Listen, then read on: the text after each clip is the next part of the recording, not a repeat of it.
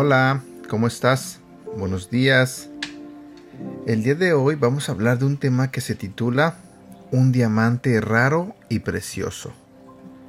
La Biblia nos dice en el libro de Isaías capítulo 28 versículo 16, He aquí, pongo por fundamento en Sión una piedra, una piedra probada, angular, preciosa, fundamental, bien colocada.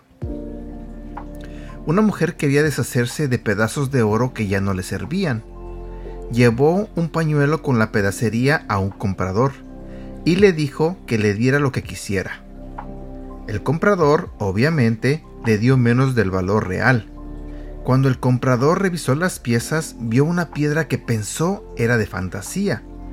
Cuando la examinó detalladamente, se dio cuenta que era diferente a las piedras que comúnmente manejaba, así que la llevó con un tasador profesional.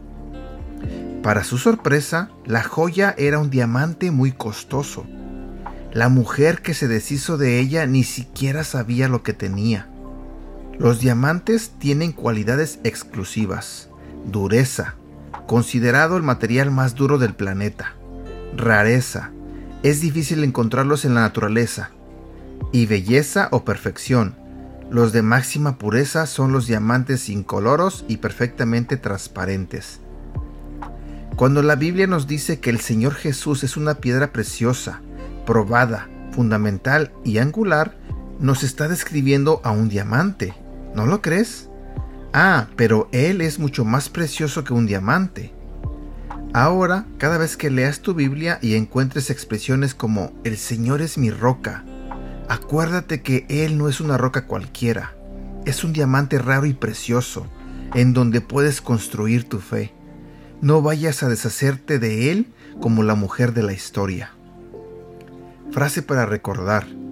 El Señor es mi roca, mi baluarte y mi libertador, mi Dios, mi roca en quien me refugio.